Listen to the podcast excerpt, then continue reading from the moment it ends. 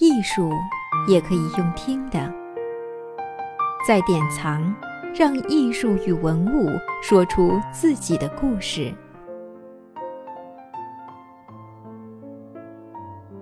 本期节目是西洋艺术第一集，一座城与一家人——佛罗伦萨与美第奇家族。各位听众，大家好，欢迎来到典藏说艺术的栏目。出国旅游去哪儿？出发前，除了研究攻略，是否该好好做下功课呢？为避免旅游只是走马观花、到此一游，本节目将呈现一场听觉的文化艺术饕餮盛宴，带您一站一站体验著名的景点。首站，我们来到意大利佛罗伦萨。十五世纪以前，意大利一直处于欧洲的领先地位，那时还没有发现美洲新大陆。意大利位于地中海中部，是沟通中亚与欧洲的重要交通枢纽。十四世纪时，佛罗伦萨是意大利手工业的中心。手工业和商品经济发展造成资本主义萌芽，新兴资产阶级为了维护其经济政治利益，思想意识上希望打破基督教会的臣服统治。在这种背景下，我们迎来了一个伟大的变革时代。人们将关注点从神转移到了人，也就是文艺复兴时代。当时的佛罗伦萨经济发达，政治上建立了城市共和国，相对独立，世俗生活繁荣。这些得天独厚的条件，使得佛罗伦萨成为欧洲文艺复兴运动的发祥地，欧洲的文化中心，著名的艺术之都。所以，去意大利必到佛罗伦萨。而佛罗伦萨之所以有着这样的地位，这又与大名鼎鼎的家族美第奇紧密联系在一起。美第奇家族在佛罗伦萨的影响力长达三百年，从15世纪到18世纪，一共出了三位罗马教皇和两位法国皇后。其余族人也在经济、政治、宗教、历史，还有文化艺术方面举足轻重，对欧洲影响深远。下面我们就来介绍几位重要的家族成员。第一位奠基美第奇家族社会地位的是乔凡尼·德·美第奇，他于1397年正式创建美第奇家族银行，从此美第奇家族开始积累财富。成为当时最富有的家族之一，乔凡尼就像吕不韦一样眼光独到，资助了当时没有成为教皇的科萨。而当科萨升任教皇后，凭借之前的关系基础，美第奇家族就和教会联系在一起了。乔凡尼去世后，他的儿子科西莫·德·美第奇又称老科西莫，这位富二代从小接受的是人文主义的教育。一四三四年，科西莫凭借自己的能力和精明的手段，击败了敌对的阿尔比奇家族，成为左右佛罗伦萨政治方向的关键人物。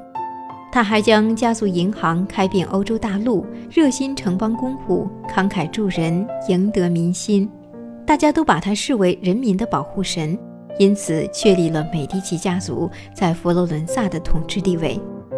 可以说，美第奇家族政治上的崛起始于老科西莫。乔凡尼与科西莫父子奠定了家族社会政治方面的地位，但真正与艺术结下不解之缘是开始于洛伦佐·德·美第奇。洛伦佐在文艺复兴时期的黄金时代里领导佛罗伦萨，被誉为豪华者。美第奇家族对艺术真诚的恩爱。体现在他们对艺术家的慷慨资助上，最杰出的案例就是洛伦佐对米开朗基罗的资助。在文艺复兴时期，教皇不仅是宗教的首领，还是统治意大利中部大部分地区的最高行政首脑，集宗教和世俗权力于一身。以教皇为首的教会推行封建统治，一手遮天。打着宗教神权的名义，却犯下不少诸如杀人放火之类的恶劣罪行。为了掩盖罪行与自我美化，还有追求奢侈生活的需要，教皇对文人和艺术家采取保护政策，无意间也促进了文艺的繁荣。美第奇家族是佛罗伦萨公国的主人，长期以来又在教皇国培养自己的势力。文艺复兴时期，在外部势力的鼎力相助下，成功将三位家族成员推上教皇的宝座。这其中就有两位对艺术贡献非常大，分别是教皇利奥十世与克莱门特七世。利奥十世受家庭影响，在诗歌、雕刻、绘画、音乐和书法等方面都具有较高的水准，特别在音乐方面。他组建了教皇国乐队，贡献颇大。利奥十世还十分关心教皇国的教育，将当时的梵蒂冈学院和罗马城市学院合并，也就是现在罗马大学的前身。他还在佛罗伦萨成立美第奇学院，专门研究古希腊著作，资助出版了当时第一部最完整的希腊拉丁文词典。克莱门特七世在位时，教皇国内忧外患。但是他改变了前任教皇忽视文化和艺术的政策，丰富了梵蒂冈图书馆的藏书，并继续圣彼得大教堂的修建。克莱门特七世还把米开朗基罗召到罗马，委任他创作梵蒂冈西斯廷天主堂的祭坛墙壁画，也就是著名的《最后的审判》。美第奇家族的女人也十分传奇，著名的是两位法国皇后。凯瑟琳·德·美第奇和玛丽·德·美第奇。凯瑟琳是前面提到的豪华者洛伦佐的曾孙女，她在克莱门特七世的安排下嫁入法国，让家族得以干预法国王室。起初，凯瑟琳与丈夫亨利二世并不亲密，也没有皇后的实权。但亨利二世很快就去世了，留下几个尚未成熟的继承人，给凯瑟琳干政的机会。凯瑟琳就如同所有宫斗戏码的女主，投身权力斗争与腥风血雨之中。当时整个欧洲正弥漫在传统天主教的改革氛围中，法国也不例外。出身于教皇家庭的凯瑟琳，自然是天主教的维护者。她与改革派的新教产生的冲突，导致了欧洲宗教史上一次重要而惨痛的悲剧。圣巴托罗缪大屠杀，这场屠杀引发了连锁效应，法国日后长达三十年都处于内乱之中，是法国历史里不能被忽视的一页。除了政治与冲突，凯瑟琳的到来也为法国带来许多新鲜事。毕竟那时的欧洲，意大利人才是时尚的引领者。例如，凯瑟琳将意大利的饮食文化带入法国，让全家人无论男女老少还是仆人，都能团坐在餐桌旁用餐。而在此之前，法国的女主人只有在特殊的场合才被允许上餐桌。餐桌装饰也发生了变化，出现了精致豪华的酒杯、玻璃器皿等。凯瑟琳来到法国之前。法国人用刀切食物，用手拿着吃。凯瑟琳引进了意大利的餐叉，让进餐优雅而女性化，对法国的餐饮文化乃至整体西餐文化的影响都很深远。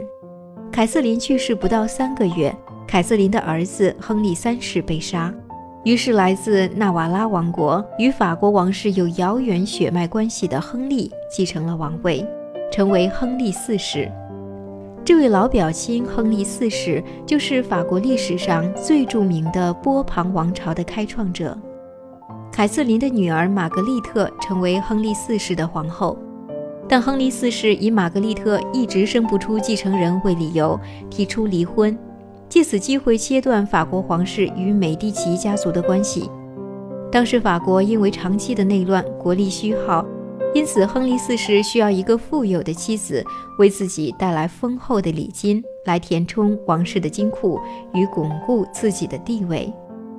玛格丽特同意离婚，但条件是亨利四世必须娶他的堂妹玛丽·德·美第奇。而美第奇家族为了这桩二次联姻，愿意提供一大笔礼金，这笔钱足够装备一支军队来保卫法国君主政体。由此可见，富人家的女儿没有恋爱自由。从凯瑟琳到玛丽，都是为了家族利益而身不由己。一六零零年，玛丽嫁给亨利四世，次年生下未来的继承人路易十三，见证波旁王朝的兴起。十年后，亨利四世遇刺，玛丽也像姨母凯瑟琳那样，在幕后垂帘听政，对法国历史上影响深远。玛丽不忘美第奇家族赞助艺术的传统，成功的赞助了日后巴洛克风格的代表艺术家鲁本斯。鲁本斯因此为玛丽做了一个系列，共二十四幅画像，在画作中歌颂玛丽皇后的高尚与美好。凯瑟琳和玛丽的和亲，为法国带来的不仅仅是美第奇的血统，还有意大利佛罗伦萨的建筑、装饰、首饰、香水、美食等文化。最有名的当属两位皇后主持建造的两座宫殿，也就是凯瑟琳的杜伊勒里宫和玛丽建造的卢森堡宫。我们将在未来给大家介绍这些著名的意大利建筑。美第奇家族的女儿的婚姻多如凯瑟琳和玛丽一样，跟政治有着密切的联系。美第奇家族不仅仅与罗马教廷交好，与欧洲最有权势的皇室联姻。他们跟法国、西班牙、英国等其他欧洲国家也有着许多因缘，对整个欧洲历史文化有着深远的影响。可以说，了解美第奇家族的发展史，欧洲的历史就可以窥见一斑了。那美第奇家族为何热衷赞助艺术呢？下期节目我们将继续探讨。